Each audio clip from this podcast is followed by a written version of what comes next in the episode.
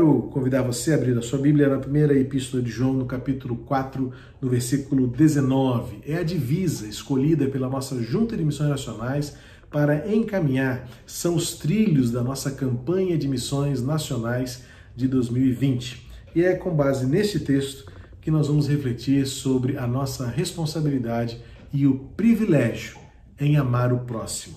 Diz assim a palavra de Deus em 1 de João, capítulo 4, versículo 19. Nós amamos porque ele nos amou primeiro. Só isso. Poucas palavras, mas com uma profundidade e um poder enormes. Nós amamos porque ele nos amou primeiro. Esta divisa fundamenta o tema, o desafio que vamos falar todos os domingos ao longo das próximas semanas até o final do mês de outubro. Porque ele me amou. Sim, esta é a razão da vida esta é a razão. Somos o que somos e fazemos o que fazemos como igreja. Este versículo pequeno faz parte de um contexto maior onde João está falando que Deus é amor. Não é que Deus é um sentimento. É, quando essa expressão que João diz que Deus é amor, no versículo 16, ele repete isso várias vezes nesse trecho, né? Deus é amor. Não é que Deus é uma emoção, Deus é um sentimento, Deus é uma energia, como alguns conseguem imaginar, porque só muita imaginação para ver Deus dessa maneira. A, concepção e o conceito de declarar que Deus é amor significa afirmar que o amor só existe porque Deus existe. Esta, essas realidades são unificadas Amor e Deus se referem à mesma natureza, à mesma pessoa, à mesma atitude. Tudo aquilo que Deus é é retratado, é manifestado, é revelado pelo que nós conhecemos ser amor. E quando nós pensamos em amor, muitas vezes confundimos este conceito de amor também com atração, com prazer, com paixão, Amor parece muitas vezes aquilo que nos agrada, amor pode ser diminuído apenas aquilo que nos faz bem, amor é aquilo que nós sentimos é, de forma simpática por alguém, a, a, algum semelhante, alguém que, que se identifique conosco. Mas amor é muito, muito, incomparavelmente mais do que apenas isso. É importante dizer que amor não exclui estas sensações, Amor não exclui essas experiências, mas amor vai muito além. Amor é muito mais profundo, amor é muito maior. Deus é amor significa dizer que tudo aquilo que conhecemos acerca de Deus, as suas obras, sua natureza, sua palavra, sua vontade, tudo isso se expressa por algo que nós conhecemos bem como necessidade. Nós precisamos ser amados, sentirmos-nos amados, realiza em nós o propósito de viver, dá-nos um senso de preenchimento e muitas vezes de transbordo, não é? quando a gente tem a convicção de que somos amados. E este livro, que nós o temos como a verdade da nossa vida, é um livro que do início ao fim tem um propósito: tornar conhecido o amor que Deus tem o amor que ele é. Nada do que Deus faz e nada do que ele é deixa de mostrar e revelar para nós que ele é amor na sua inteireza. E esse texto que nós escolhemos, que a Junta de Missões Nacionais, desculpa, escolheu para ser a divisa deste ano, traz o ensejo, a motivação, o porquê, o como e o até quando. Esse é o sentido deste versículo aplicado ao nosso desafio de mostrar este amor. Primeiro, porque Jesus disse lá em João 13,35: Vocês serão conhecidos como meus discípulos se tiverem amor uns pelos outros. Então veja que não há por onde sair, não há por onde escapar da responsabilidade de tornarmos-nos conhecidos por uma única atitude. Para os gregos, quando se pensa em amor, falava-se em emoção, em sentimento, como eu disse no comecinho, em prazer. Para o hebreu, amor não tem outro jeito de ser senão a atitude. É como Jesus respondeu para quem lhe perguntou: Quem é o meu próximo?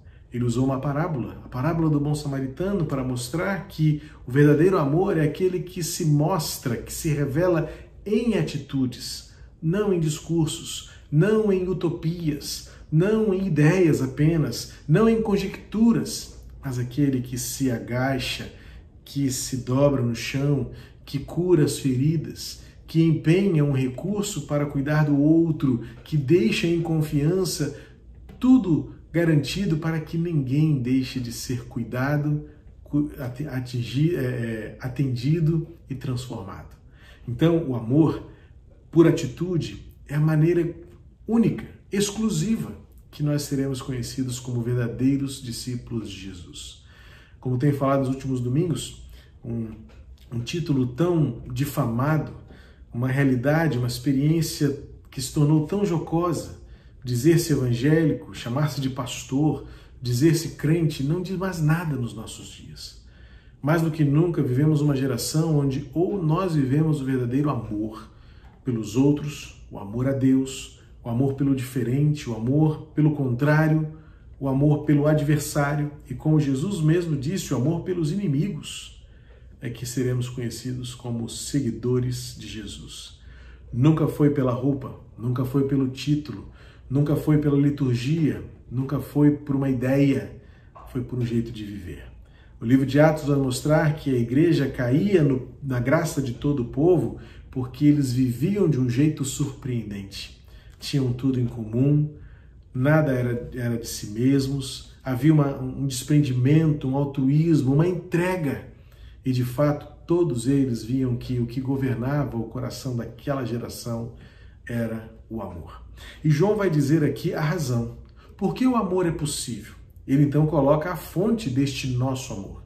Nós amamos. Este nós amamos aqui, ele está num presente continuado. A ideia aqui na língua original é que nós vivemos amando. Né? A nossa, é a nossa prática, é o nosso cartão de visita, é a maneira como somos conhecidos, é a maneira pelo que somos lembrados. Então, quando João diz que nós amamos, não é pontual, não é uma reação instintiva, é um jeito de viver. Nós temos um jeito de viver caracterizado pelo amor, ou seja, é uma marca, é uma evidência.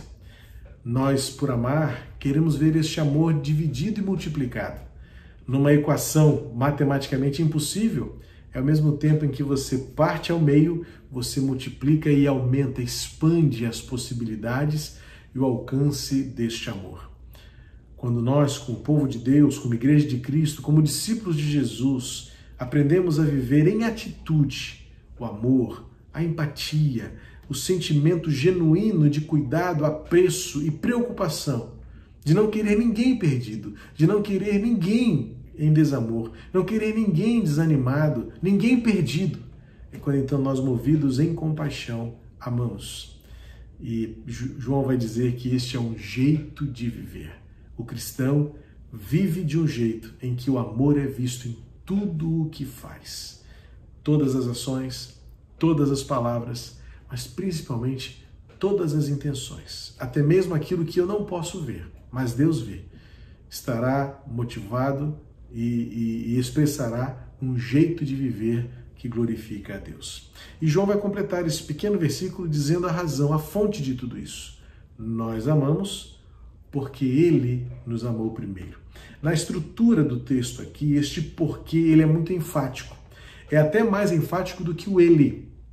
Na estrutura da língua original aqui, João quis enfatizar e deixar claro que o cerne da questão aqui é que não existe outra causa, não existe outra possibilidade, não haverá amor genuíno no coração daquele que não se entregar e não reconhecer o amor que vem de Deus. Como é o amor que vem de Deus? É aquele amor que amou o mundo de tal maneira que entregou o seu filho. Então nós temos como referencial, como medida, como parâmetro que o amor é o de Deus que entrega. E entrega, se necessário for, a própria vida. É por isso que, para muitos, racionalmente, o chamado missionário, a vocação ministerial se torna tão insana. Porque como você pode entregar-se a ponto até de dar cabo da sua, ou entregar-se por inteiro a sua vida, correndo risco maior que for, para que outros sejam salvos e conheçam o amor de Jesus. É por isso que a vida para nós é tão preciosa. A propósito, é mesmo, até mesmo no mês de setembro ser também chamado mês, setembro amarelo, que é o mês de prevenção, né, cuidado e prevenção contra a, a, o suicídio, nós queremos fazer valer que nós amamos e queremos proclamar este amor porque a vida vale a pena, porque Ele nos ama. Nenhuma circunstância, nenhum mal, seja ele crônico ou agudo, nenhuma pandemia muda quem Deus é. Temos falado isso aqui insistentemente todas as dias, todas as semanas, todos os dias que nos encontramos, nós nos lembramos nada muda o amor de Deus por nós. E é o que João está afirmando aqui. A convicção de João é: Deus não é, um, é o amor não é um sentimento, o amor não é emoção, o amor é uma atitude, o amor é uma pessoa. Deus é amor.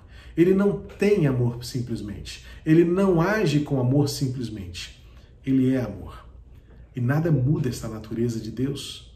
O problema maior que seja, a dor mais aguda que possa aparecer, a perda mais irreparável que nós possamos experimentar, não muda o amor de Deus. E é por isso que, ao experimentarmos este amor, somos habilitados. A gente até pode dizer, mas eu não sei o que é amor porque nunca ninguém me amou. Mas quando o Espírito Santo opera na vida do crente e revela a este coração o amor incomparável de alguém que deu o seu próprio filho para termos vida e vida eterna, então este amor se descortina diante de nós e ainda que humanamente falando nunca tenhamos podido experimentar o amor verdadeiro, por causa do amor de Deus, tornamos-nos e transformamos-nos capazes de amar também. O amor a Deus nos leva a amar aos outros. E amar aos outros nos leva a querer vê-los transformados, melhores, alcançados pelo amor de Jesus, para que tenham vida, vida abundante, vida com significado, vida com propósito.